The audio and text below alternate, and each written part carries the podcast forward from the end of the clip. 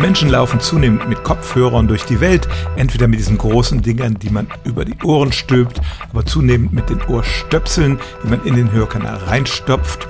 Und da kann ja schon mal die Frage aufkommen, ist das wirklich ungefährlich oder kann das zu Ohrinfektionen führen? Unsere Ohren sind eigentlich sehr gut in der Lage, mit Bakterien umzugehen, die von draußen kommen.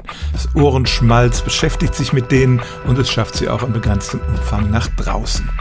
Und eine Sorge der Ohrenärzte ist es, wenn man diese Ohrstöpsel zu viel trägt, dass dann das Ohrenschmalz nicht nach draußen kann und das kann nicht nur den Gehörgang verstopfen, sondern auch zu Infektionen führen.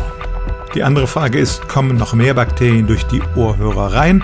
Vielleicht haben Sie schon manchmal auf Ihre Ohrstöpsel geschaut und einen ähnlichen Gedanken gehabt, wenn Sie die Kruste gesehen haben, die sich da manchmal drauf ablagert. Und da muss man sagen, diese Gefahr ist real und wie bei allen Dingen, die man sich in den Körper steckt, sollte man auch bei diesen Ohrhörern auf Sauberkeit achten. Ohrenärzte empfehlen, die einmal in der Woche gründlich zu reinigen, zum Beispiel mit diesen alkoholgetränkten Tüchern, mit denen man auch seine Brille reinigen kann.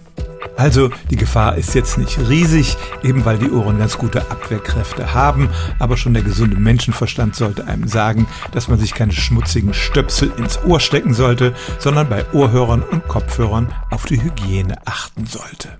Stellen auch Sie Ihre alltäglichste Frage unter stimmtz.radio1.de.